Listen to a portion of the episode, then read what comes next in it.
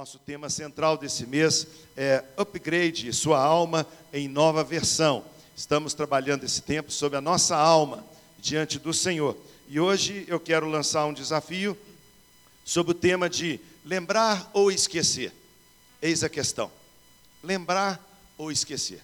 Eu espero que você não esqueça, quando a gente tiver saído daqui, que você se lembre daquilo que a gente conversou, mas esse é o nosso tema: lembrar ou esquecer. O texto que eu quero trazer encontra-se em Romanos capítulo 12, versículo 1 e 2, versículo bastante conhecido da igreja, onde o apóstolo Paulo diz assim: Rogo-vos, pois, irmãos, pelas misericórdias de Deus, que apresentei vosso corpo por sacrifício vivo, santo e agradável a Deus, que é o vosso culto racional.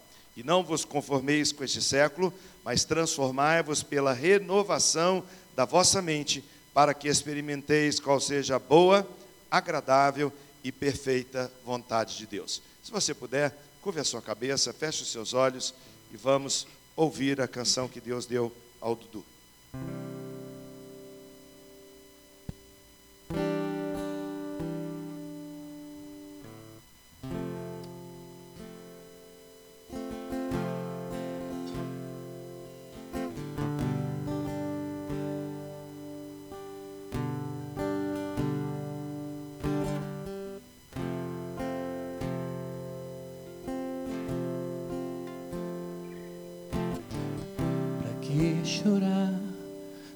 Ontem não existe mais? Para que sofrer pensando sempre no amanhã? Se o hoje ainda não terminou, Deus vai mudar a história.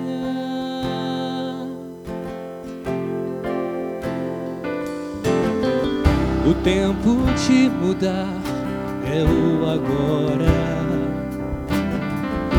Tempo de buscar é o agora. O tempo de se entregar é o agora.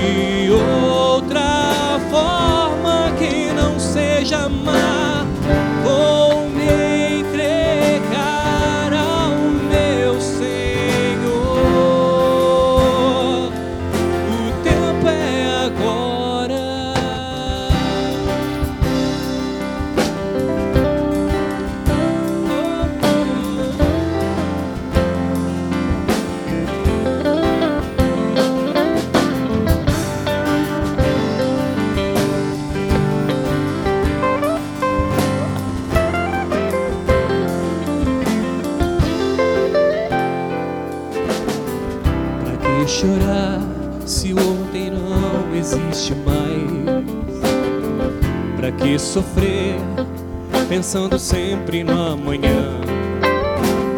Se o hoje ainda não terminou, Deus vai mudar a história.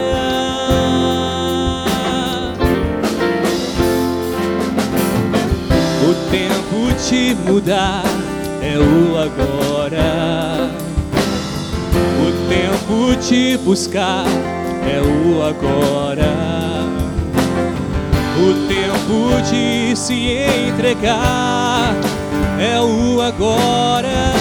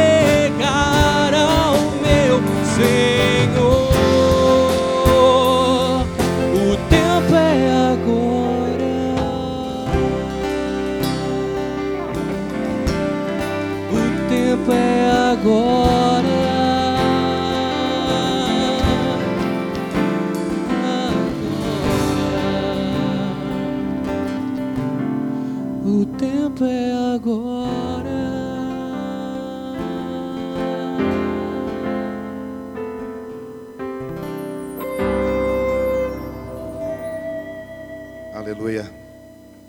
O tempo é agora.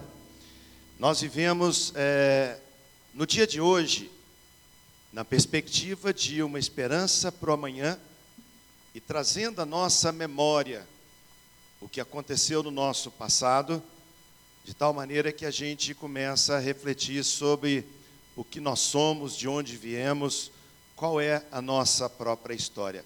Quando Deus criou o homem, a Bíblia diz que ele formou o homem do pó da terra, soprou sobre as narinas do homem o fôlego de vida, o espírito, e a Bíblia diz que o homem passou a ser alma vivente.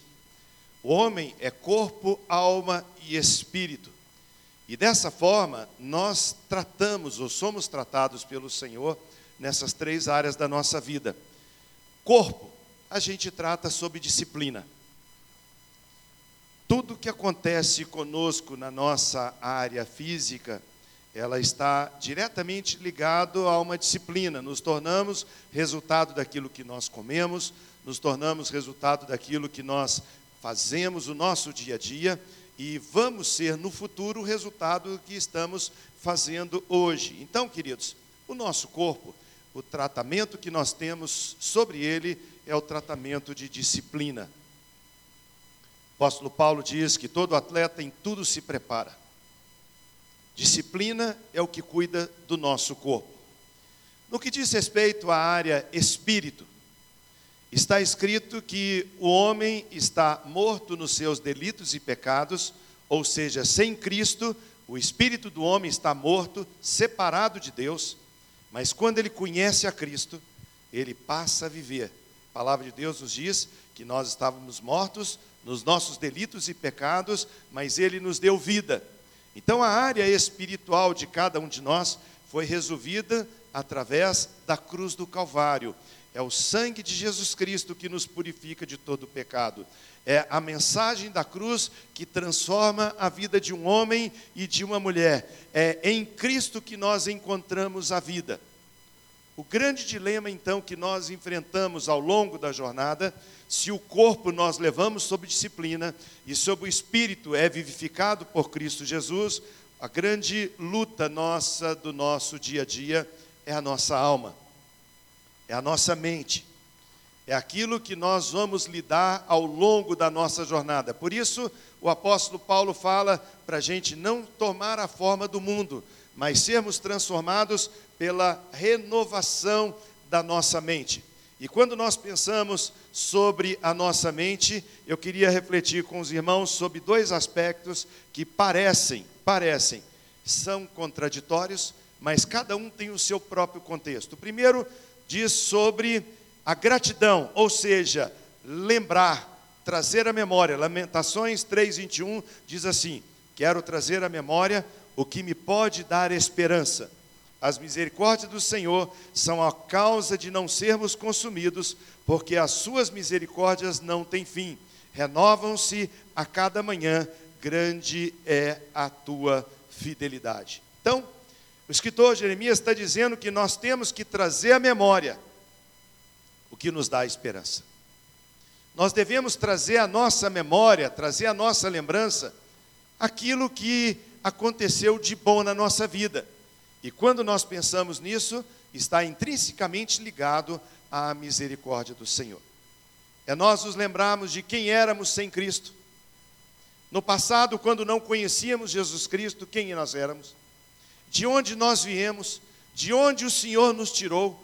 O que Ele fez na nossa história? Amados, quando nós trazemos à memória isso, isso nos mostra uma eterna gratidão.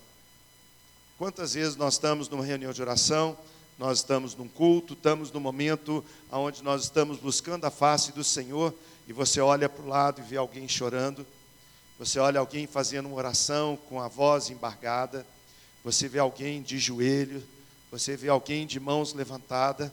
Tudo que essas pessoas estão fazendo é trazendo à memória o que Deus fez pela sua vida quão profundo é demonstrado o amor de Deus. O escritor diz que as misericórdias do Senhor, que se renovam a cada manhã, são motivo de não sermos consumidos. E ele disse que grande é a tua fidelidade. Quando nós trazemos à memória esses fatos que demonstram a fidelidade de Deus, tudo que surge na nossa mente é um momento de gratidão. Nós não devemos esquecer as coisas quando elas são trazidas de fatos que nos lembram o que, que Deus fez conosco. Irmãos, não existe coisa mais triste que nos é relatado a respeito de pessoas que têm na sua família alguém que tem a doença de Alzheimer. Alguém que já não tem mais memória, que não consegue mais associar e dizer as coisas dentro do parâmetro. Há poucos dias eu estava vendo um vídeo na, na, na, que chegou na internet de um camarada chorando. Ele está sentado com a sua mãe num lugar onde eles estão tomando um refrigerante e ele pergunta para a mãe: Mãe, ele não a chama de mãe, ele fala com ela assim, num diálogo, perguntando: é, Quem é você? Ela diz: Eu não sei. Quem sou eu? Ela olha para o refrigerante, olha para ele e fala: Eu não sei. E aquele diálogo permanece durante algum instante, e depois mostra esse camarada sozinho no ambiente, chorando amargamente no seu coração, dizendo: A minha mãe não sabe mais quem eu sou. Como é triste perder a memória, irmãos. A Pati, a família dela, os irmãos, convive com isso. Quantos anos, Pati? A tia Célia tem 14 anos. Há 14 anos a minha tia Célia vem desenvolvendo essa enfermidade de perder a cada dia o contato com esse mundo natural de não saber explicar as coisas, quase que vivendo num mecânico, sabe? Aquela rotina e de repente não sabe dizer ou prestar conta de nada. Nós tivemos na semana passada lá em Águas de Lindóia, participando de um congresso que falava sobre a história de todos nós. E o preletor da última, última palestra, o Ebenezer Bittencourt, ele é muito engraçado e ele, ele começou contando uma história dizendo sobre é, a dificuldade que nós, quando envelhecemos, temos em relação à memória. E ele dizendo que a gente precisa tomar algumas atitudes para ajudar a nossa memória. E sabe, irmãos, eu já tenho feito isso já há algum tempo. Eu tenho feito alguma coisa tipo associação. Não é que eu estou velho, é porque é precoce às vezes a, a memória né, desgastar. Mas a verdade é que muitas vezes eu tenho que escrever ou fazer as coisas associado com outra pessoa, ou uma situação, ou lugar, ou uma época. Então eu escrevo o nome de uma pessoa e associo com alguma coisa para facilitar. Às vezes eu não lembro direito daquele fato, mas eu lembro de alguma coisa que eu associei, aí eu escrevo no meu celular aquela associação e aí vai o nome ou vai a situação para me lembrar.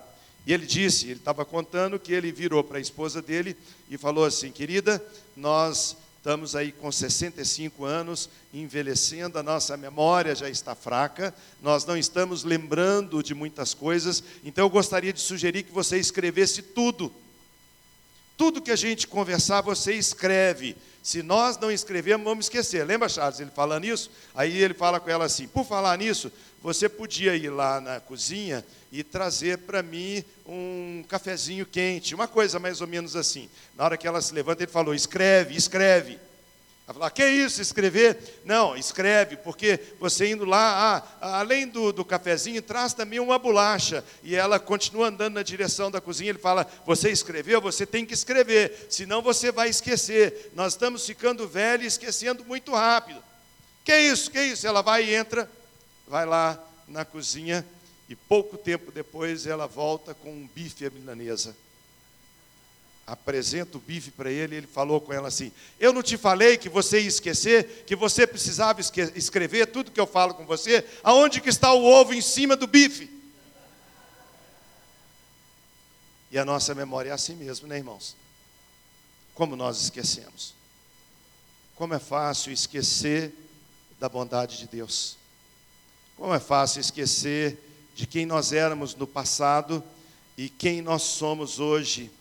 Por isso, nós temos que entender que nós precisamos trazer na memória, em forma de gratidão, de ter um coração grato, de saber o que Deus fez na nossa história, como Deus interviu no nosso dia a dia, fatos que nos aconteceram, lembrar que as misericórdias dele se renovam a cada manhã, lembrar que nós não fomos, não somos destruídos por causa da memória, da, da, misericórdia do Senhor, lembrar que por causa da Sua misericórdia nós temos a vida que Ele nos deu, lembrar que por causa da Sua misericórdia existe a promessa da vida eterna. Quero trazer à memória o que me dá esperança. Eu acredito que nós, povo de Deus, devíamos todos os dias, todos os dias, refletir sobre essa verdade. Dizer, Senhor, não me deixe esquecer quem eu era. Não me deixe esquecer o que o Senhor fez na minha vida. Não deixe que as atividades do dia a dia venham roubar essa lembrança que me traz gratidão na minha mente pelo que o Senhor é e pelo que o Senhor fez na minha vida. Mas interessante, em Isaías 43, de 18 a 19, agora num outro contexto, Isaías está escrevendo assim: Não vos lembreis das coisas passadas, nem considereis as antigas. Eis que faço coisa nova que está saindo à luz, porventura não o percebem? Eis que eu colocarei um caminho no deserto e rios no ermo. Agora o escritor está falando que eu não devo lembrar do meu passado. Enquanto Isaías está dizendo, quero trazer à memória o que me dá esperança, agora nesse texto está dizendo assim: esquece o seu passado, coloca uma pedra em cima disso, não deixe o seu passado interferir no seu presente. Não deixe o seu passado acabar com a sua história. Não deixe que o seu passado seja como uma coisa definitiva de algo que não pode mudar o meu dia de hoje e não pode dar a mim nenhum tipo de esperança. E sabe, queridos, com certeza, quando eu falo sobre isso, sobre esquecer, talvez você deixe passar na sua memória agora alguma coisa daquilo que você não gostaria de lembrar nunca mais. Alguma coisa que aconteceu na sua vida que você gostaria de esquecer completamente. Alguma coisa que entristeceu o coração de Deus, que nós praticamos e que fala: Deus, não me deixa lembrar disso. E eu não sei se é um processo de Deus para trabalhar e para mostrar para nós o que nós somos e a nossa total dependência de dele, de Deus, mas de repente vem na minha memória, irmãos, algumas coisas que me deixam constrangido, que me deixam envergonhado, que me deixam acanhado diante de Deus de pensar como que eu fui fazer isso no passado.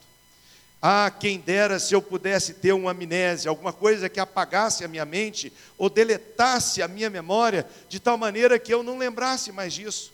Aqui, quando ele está dizendo, nós não devemos trazer a memória, devemos esquecer, não lembrar das coisas passadas, ele está trazendo aqui um relatório, um chamado, uma, um, um, uma reflexão sobre o que aconteceu no passado desse povo.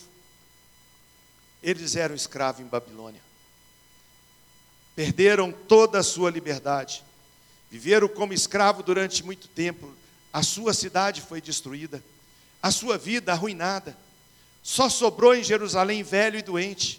Os jovens, os fortes, os príncipes, aqueles que tinham algo, foram levados cativo em Babilônia. Quando estão em Babilônia, agora é quase que uma lavagem cerebral. Agora a proposta do rei é ensinar para eles a cultura dos caldeus, a língua, o pensamento, a cultura, tudo aquilo deveria ser colocado para que eles fossem uma pessoa com uma memória totalmente apagada. E ele diz: Não vos lembreis das coisas passadas. E sabe, queridos, quantas vezes a gente gostaria mesmo de não lembrar do que fez, não lembrar do que era. Esquecer não apaga a cicatriz, não é simplesmente deixar do lado. Nós podemos esquecer alguma coisa que já não nos magoa, não traz mais a tristeza, mas às vezes, quando nós olhamos o resultado do que aquilo trouxe, uma cicatriz, uma marca, só que quando nós fazemos isso debaixo da graça de Deus, já não gera mais dor.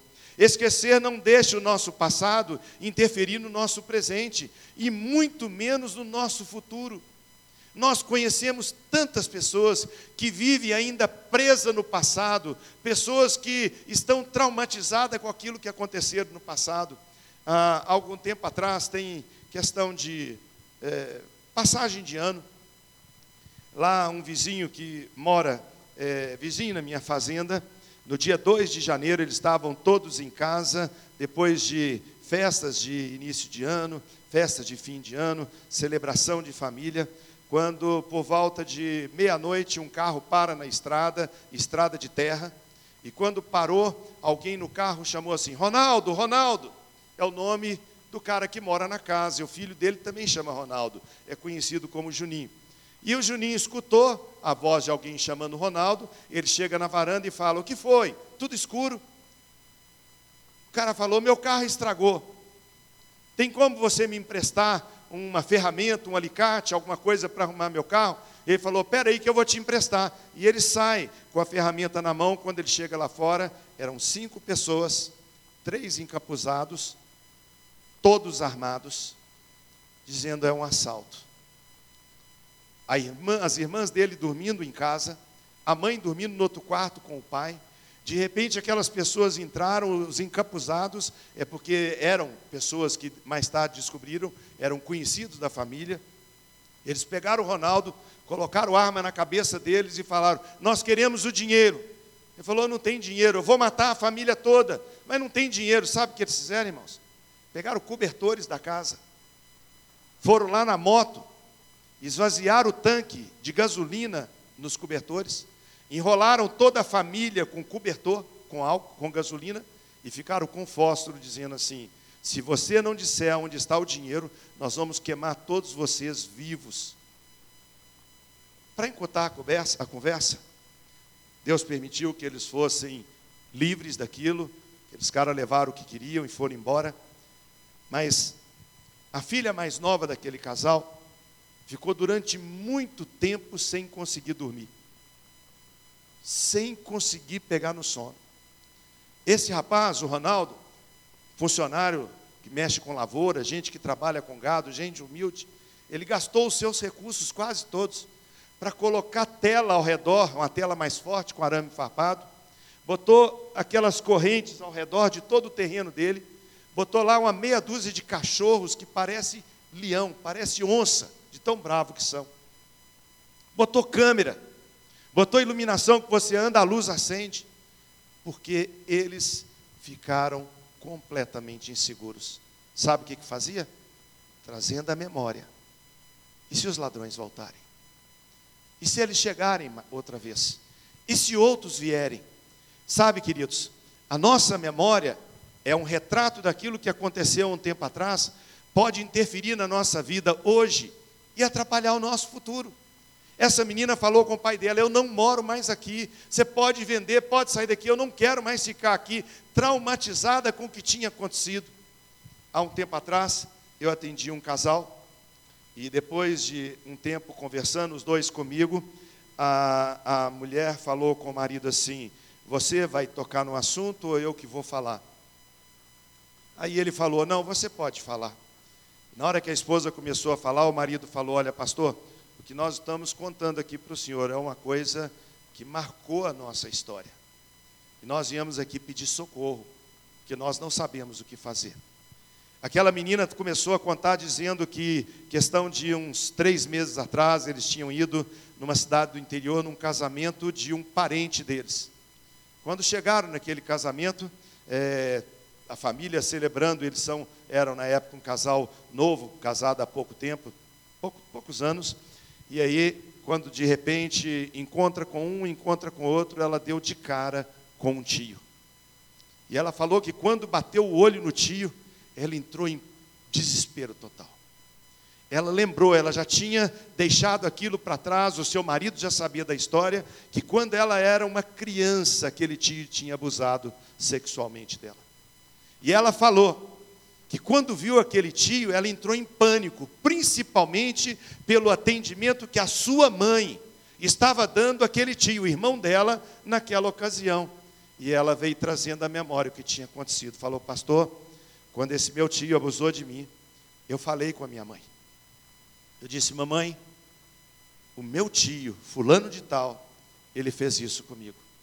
A mãe falou assim: Você é apenas criança, é, você deve estar imaginando, isso não é verdade. Não é bem isso, a, a, intenção não era essa. Ele tentou, de, a mãe tentou de todas as maneiras dissolver aquela ideia que a menina tinha daquilo, e ela falou que o que mais magoava o seu coração e que fez ela sair daquela festa junto com seu marido e vir embora direto para casa é de que ela estava mais marcada do que ela lembrava do que a sua mãe tinha feito do que o próprio tio tinha.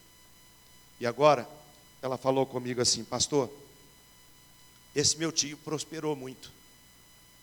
Ele se tornou um dos homens mais ricos da região. E eu vim aqui pegar um conselho com o senhor, porque eu vou fazer uma ação na justiça contra ele. Eu vou levar ele na justiça, dizer que quando eu era criança, ele abusou de mim. Irmãos, na hora que ele falou, o marido dela do, eh, que ela falou, o marido do lado assim acanhado, ambos envergonhados com a situação, lembrando, ela chorava copiosamente, ele ficou do lado dela, deu um abraço e falou: "Querida, fica bem, fica bem". E a gente, eu já não sabia o que dizer para ela quando eu falei com ela assim: "Escuta, você não pode fazer isso. Se você fizer isso, além de destruir tanta coisa que existe relacionado a nível de família, você vai estar colocando um preço na sua dor. Você vai estar falando que por 100 mil, 1 milhão, 10 milhões, seja o que for, foi o preço do seu sofrimento. E quando você começou a contar a história para mim, eu pude notar que o seu sofrimento não tem preço. Se você botar nele um preço, vai ser sempre muito barato, porque a Bíblia diz que a sua vida vale mais do que o mundo inteiro. E ela falava comigo assim, mas pastor, eu não consigo esquecer. Pastor, ora para mim esquecer, me ajuda, ora para que eu esqueça. E sabe, queridos, eu não conheço a história de ninguém que possa chegar num trauma da sua vida e dizer, eu esqueci, a nível de dizer que foi apagado. O que existe são memórias, e aí nessas memórias nós temos que entender como vamos tratar com isso, porque não significa uma amnésia, mesmo se nós fizermos esforço para deletar a nossa mente. Se cada um de nós agora fechar os olhos e pensar em alguma coisa que aconteceu no nosso passado e a gente buscar aquilo que marcou a nossa vida, nós podemos trazer a memória, mas significa sim saber conviver com as coisas do passado sem deixar que elas interfiram no nosso futuro. Quero trazer a memória, o que me dá esperança. Mas da mesma forma, não quero lembrar do meu passado, nem considerar as coisas antigas, porque essas coisas antigas eram coisas que, enquanto não foram tratadas, precisavam tratar. Sabe por quê, irmãos? Pecado só tem uma solução: é o sangue de Jesus.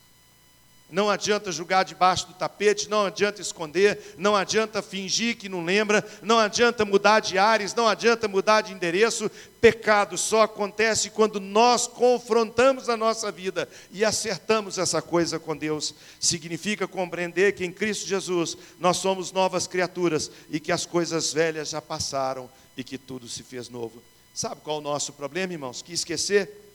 Nós lutamos contra os nossos próprios erros e nós lutamos contra erros de pessoas contra nós.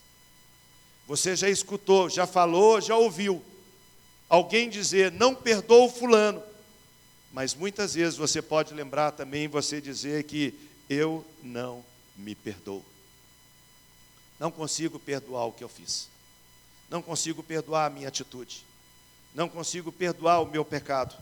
Não consigo perdoar aquilo que eu fiz. Então, amados, quando nós falamos sobre alma e Paulo dizendo que nós devemos ser transformados, transformados pela renovação da nossa mente, esse é o grande dilema da vida de cada um de nós. Porque nós podemos cuidar do nosso corpo através de medicamento, através de disciplina, através de alguma coisa que nos ajude. Jesus Cristo já cuidou do nosso espírito quando ele nos deu vida na cruz do Calvário. Mas o que nós fazemos ao longo da nossa jornada é lutar, é batalhar, é trabalhar para que a nossa mente seja renovada. E eu fiquei pensando, quando eu li esse texto, fui levado pelo Espírito diretamente em Gênesis 37, quando ele começa dizendo: essa é a história de José. José tinha 17 anos, era o filho predileto do seu pai, porque era o filho da sua velhice. tinha muitos irmãos, e os irmãos tinham muitos ciúmes dele, e ele era um sonhador. Aquele menino, onde ele estava, ele transparecia, ele revelava, ele demonstrava os seus sonhos.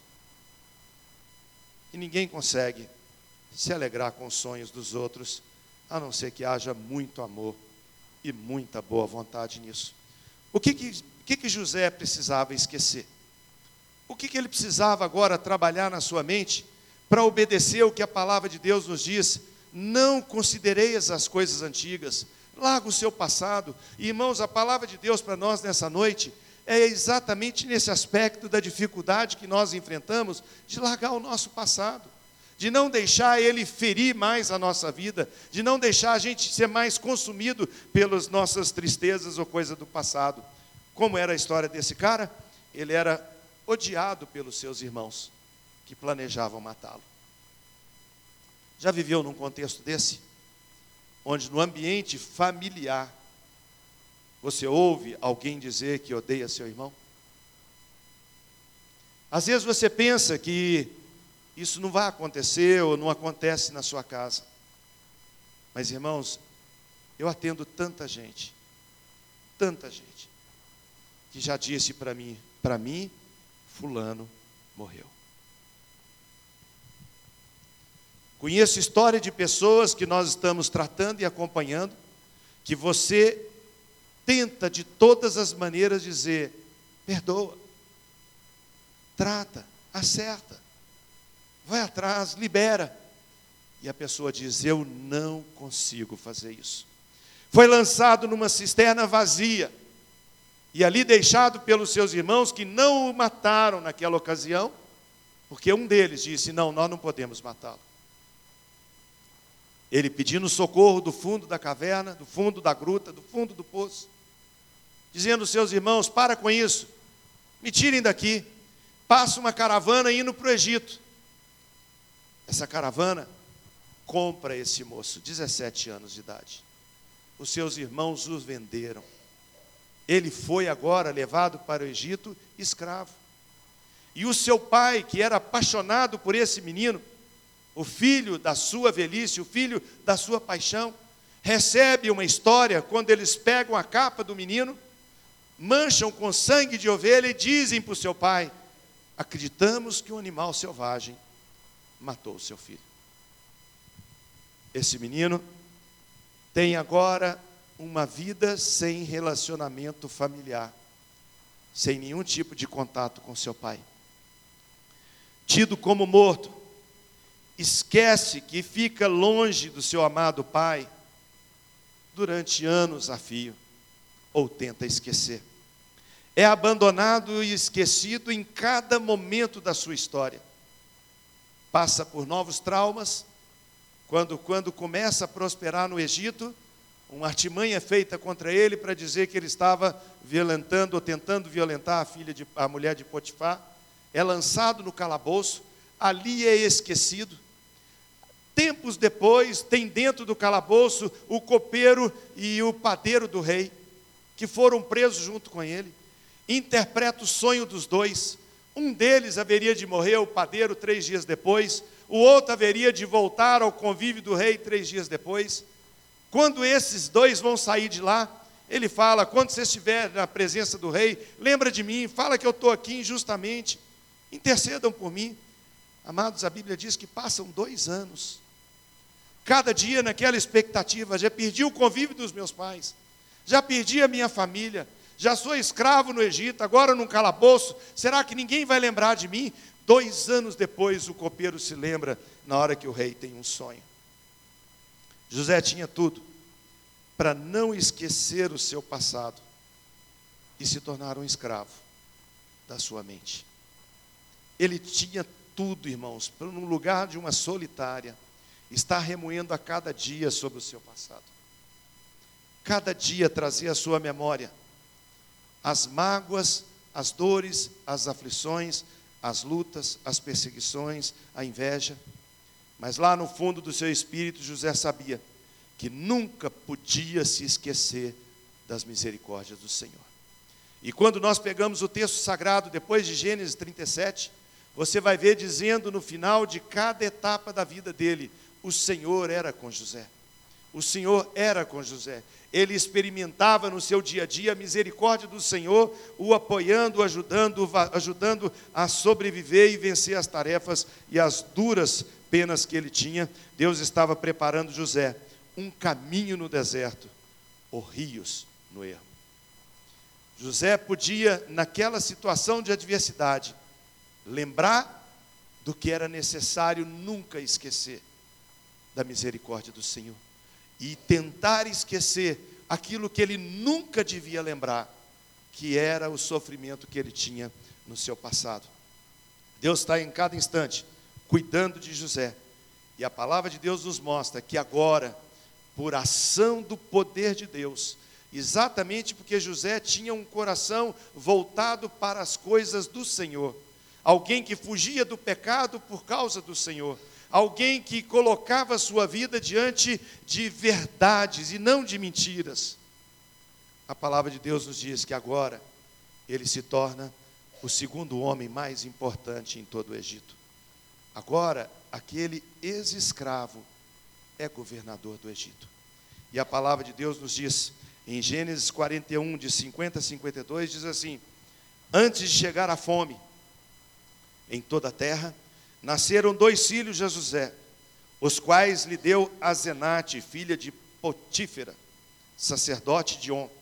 José, ao primogênito, chamou Manassés, pois disse: Deus me fez esquecer de todos os meus trabalhos e de toda a casa do meu pai. Ao segundo filho chamou Efraim, pois disse: Deus me fez próspero na terra da minha aflição.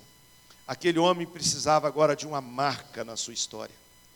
E quando ele tem um filho no Egito, ele coloca um nome que significa Deus me fez esquecer. Mas irmãos, a memória dele não foi apagada. José não teve uma amnésia de falar, eu não lembro.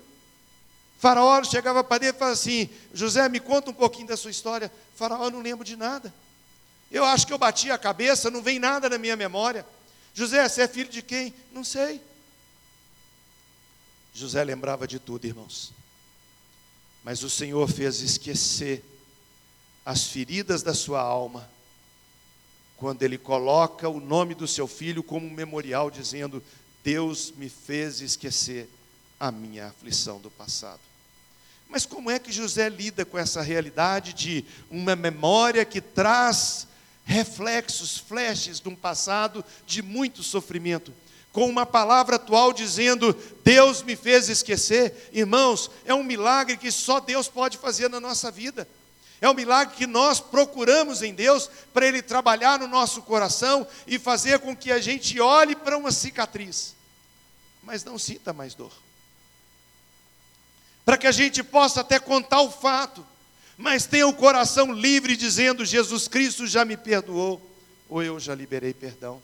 Sabe, queridos, José sofreu injustiça por longos anos, perdas irreparáveis, mas não deixou que o seu passado interferisse na sua vida. Quando nós falamos sobre o upgrade na nossa alma, quando nós falamos sobre cuidar do nosso coração ao longo desse ano, quando nós estamos falando sobre a igreja caminhar nessa direção, irmãos, nós já sabemos que a nossa vida espiritual já está resolvida diante de Deus, céu ou inferno. Era inferno, agora é céu. Era perdido, agora é achado. Era alguém que não tinha esperança, agora temos. Isso é ponto final. Amado, o dia que você fechar os olhos na terra. Se você tem Jesus Cristo, você vai abrir os seus olhos na eternidade com o Senhor. É segurança. Não é isso que tira a nossa paz. Não é isso que interfere no nosso dia a dia, mas aquilo que magoa, aquilo que faz doer, aquilo que fere o nosso coração, é quando nós temos ainda a nossa mente invadida por coisas que ainda não foram tratadas. José tratou. Quando ele lembra do seu passado, vendo a sua mulher dia a dia engordando pela gravidez, quando o menino chega, ele fala para a esposa: Eu já escolhi o nome do menino, esse menino vai se chamar Manassés.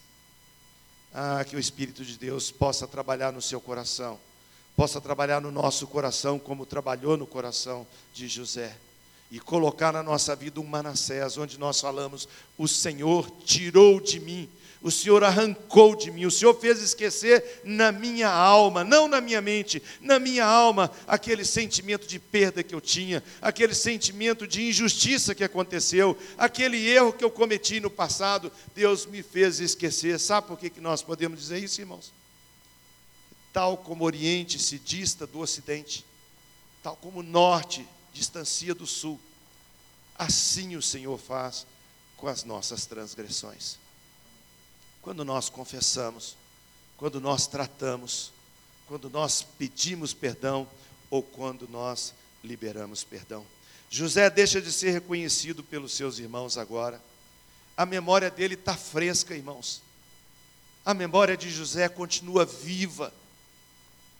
A Bíblia diz que quando a fome abrangeu toda a terra, Jacó mandou que os irmãos de José fossem no Egito comprar mantimento. Levaram dinheiro, levaram recursos, levaram ouro, levaram animais para trazer alimento, porque não tinha alimento em nenhum outro lugar, só no Egito. Por que, que tinha no Egito? Porque Deus revelou a José sete anos de muita produtividade, sete anos de muita escassez. Ajunta no tempo escasso para que não falte, ajunte no tempo da fartura para que não falte na escassez. Os irmãos de José vão fazer compra. José bate o olho e lembra dos seus irmãos. Rubem, Simeão, o coração dele começa a bater mais forte. E a mente dele fica dividida entre um passado que o feria e um filho que traz a lembrança de que o Senhor me fez esquecer. Ele vende mantimento para os irmãos. Os irmãos não o reconhecem. Agora a feição de José era outro. 17, 13 anos depois, aos 40 anos de idade, aos 30 anos de idade, agora José é governador de todo o Egito. O seu cabelo, se tinha cabelo, a maneira de vestir, a sua voz, a sua linguagem, o seu modo de ser, a sua cultura já era outra. Mas José quer a informação do seu pai. E faz um plano manda que um dos seus servos coloque numa mula, num animal, um utensílio do rei, um utensílio do Egito. Manda os animais embora e de repente manda os seus guerreiros atrás dele, dizendo: Esse povo, esses hebreus vieram comprar o mantimento, mas me roubaram. São cercados mais adiante os irmãos dele. Os guerreiros de Faraó chegam lá por ordem de José e fala: vocês roubaram alguma coisa? Não, não roubamos nada, nós pagamos. Então vamos olhar a carga. E quando olha a carga, encontra ali alguma coisa que José tinha colocado sem saber. Nessa trama, agora era a maneira de trazê-los de volta. José tinha já na sua mente a ideia, o desejo de acertar o seu passado. Agora tinha Manassés todas as manhãs para lembrá-lo que Deus tinha resgatado o seu coração de tanta tristeza. A história nos conta que ele manda alguém voltar e alguém fica preso e que traga o seu irmão mais novo.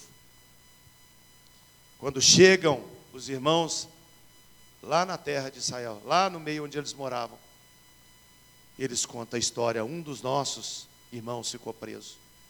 E agora o governador do Egito quer que seja levado o nosso irmão mais moço. O pai chora. Já perdi José, o amado da minha alma, aquele que é o fruto da minha velhice, perdeu outro irmão de forma alguma, aquele drama. E aí um deles diz assim: Olha, deixa eu levar o menino. E eu garanto que se alguém tiver que ficar, fico eu.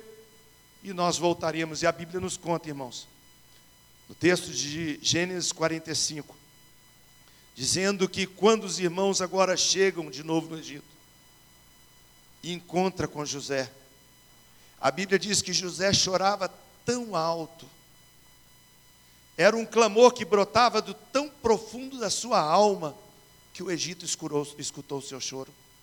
A casa de Faraó escutou o clamor de José. José deve ter entrado no palácio e chorado, trazido à sua memória toda a tragédia da sua vida. Tantos anos sem o convívio do pai, tantos anos sendo escravo, tantos anos vivendo experiências de injustiça, de perseguição, de inveja. Mas a palavra de Deus nos diz que quando de repente José já não aguenta mais, chega para os seus irmãos reunidos e ele se dá a revelar, ele fala com eles assim: Eu sou José. Os irmãos abrem os olhos e agora, quem sabe, lembra de alguma feição, algum traço familiar. A Bíblia diz que eles estão apavorados. E José chega para eles e junta e fala assim: Não temam, não temam. Não foram vocês que fizeram uma trama para me fazer ficar escravo no Egito. Vocês pensam que foram vocês, mas foi o Senhor. Aprove ao Senhor me enviar no Egito, para que não houvesse fome sobre toda a terra. Agora, pois, não vos entristeçais, nem vos irriteis contra vós mesmos, por me haverdes vendido para o Egito, porque para a conservação da vida Deus me enviou adiante de vós. Sabe, queridos, o grande drama que eu enfrento, que você enfrenta, que nós enfrentamos, diz respeito à transformação da nossa mente. Alguns de nós já tivemos o privilégio de clamar o sangue de Jesus, de confessar o nosso pecado, de acertar a situação em que fomos inseridos. E hoje a gente olha para aquilo e não tem mais dor. É como a história do menino que tomava conta dos patos do seu patrão. Um homem muito rico. Tinha um sítio muito lindo e a paixão daquele homem eram os patos que ele criava. Tinha um cozinheiro que cuidava da cozinha e o menino que cuidava da criação. Aquele cozinheiro sempre virava para o menino e falava com ele assim: Vem me ajudar a lavar a panela. O menino falava: Não posso, eu tenho que cuidar das minhas obrigações. Ia lá alimentar os patos e não ajudava o cozinheiro. O cozinheiro ficava bravo com ele. Um dia, o dono do sítio vai viajar. Dá as tarefas para cada um deles, viaja e fala que voltaria um tempo depois. O menino continua alimentando os patos, cuidando dos patinhos. E o cozinheiro chamando, me ajuda a lavar as panelas. Ele fala, não, vou cuidar das minhas obrigações, você cuida da sua. Certo dia, depois de alimentar os patos, ele pega algumas pedrinhas redondas e jogando no lago para elas saírem quicando na água. O cozinheiro observando, aquele menino pega uma pedra maior, bate, a pedra bate no lago, pula, acerta a cabeça do pato mais bonito da criação. E o pato morre. O cozinheiro viu. O cozinheiro vira para o menino e fala assim: Vem ajudar a lavar as panelas.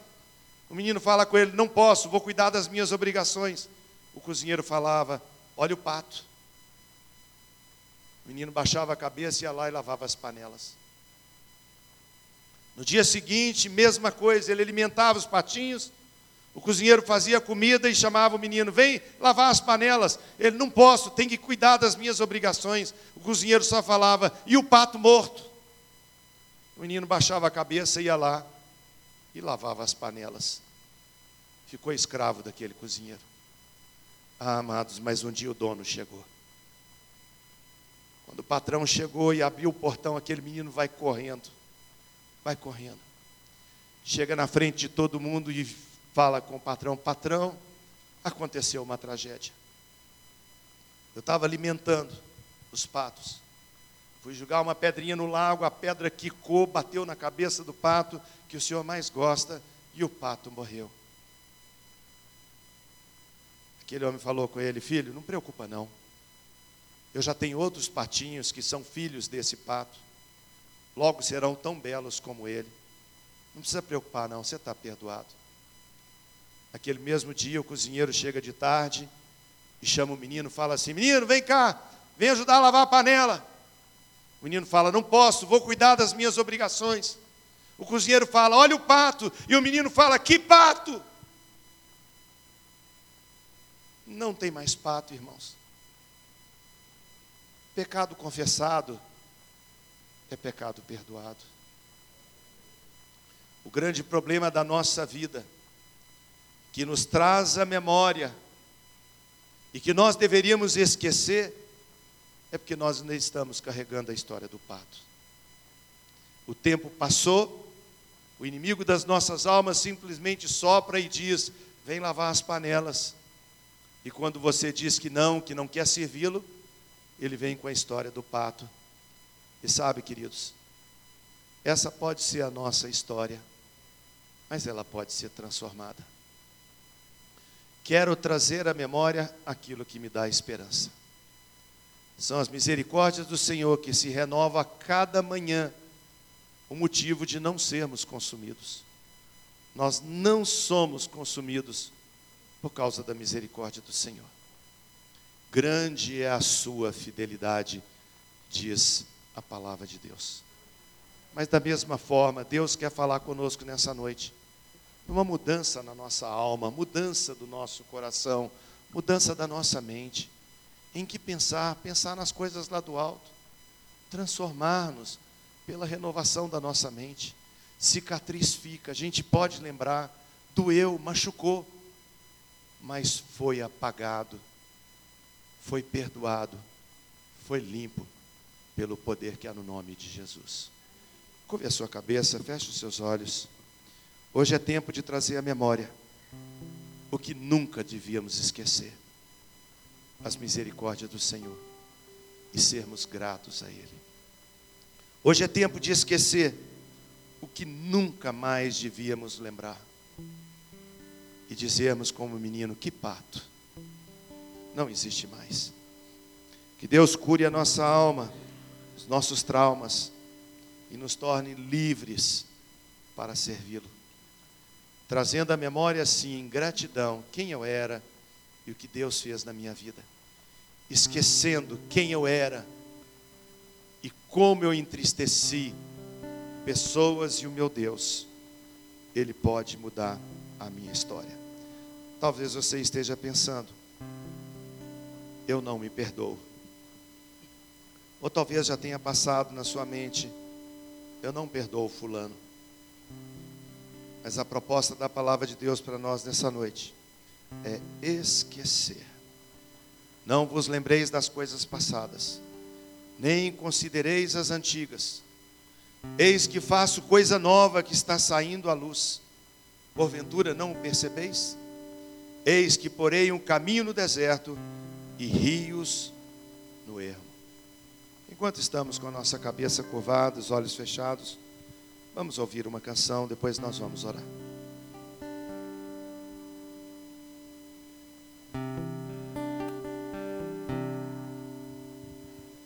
Onde ouvi falar de um Deus que agiu em favor dos seus, um Deus que abriu o mar para seu povo libertar. Deus que derrubou o gigante, um Deus que nunca esteve distante, um Deus que por tanto me amar se entregou em meu lugar e hoje ainda que vem a escuridão eu não temerei, pois creio na salvação.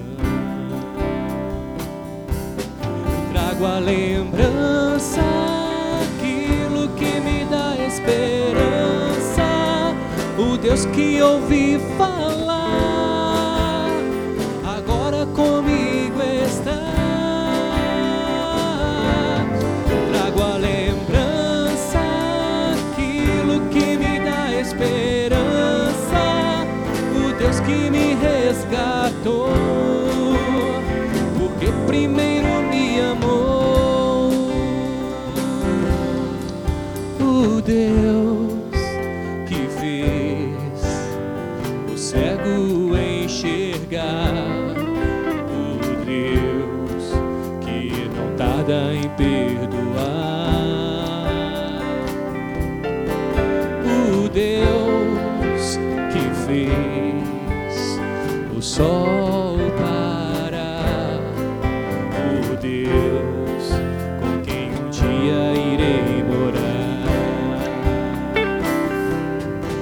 Trago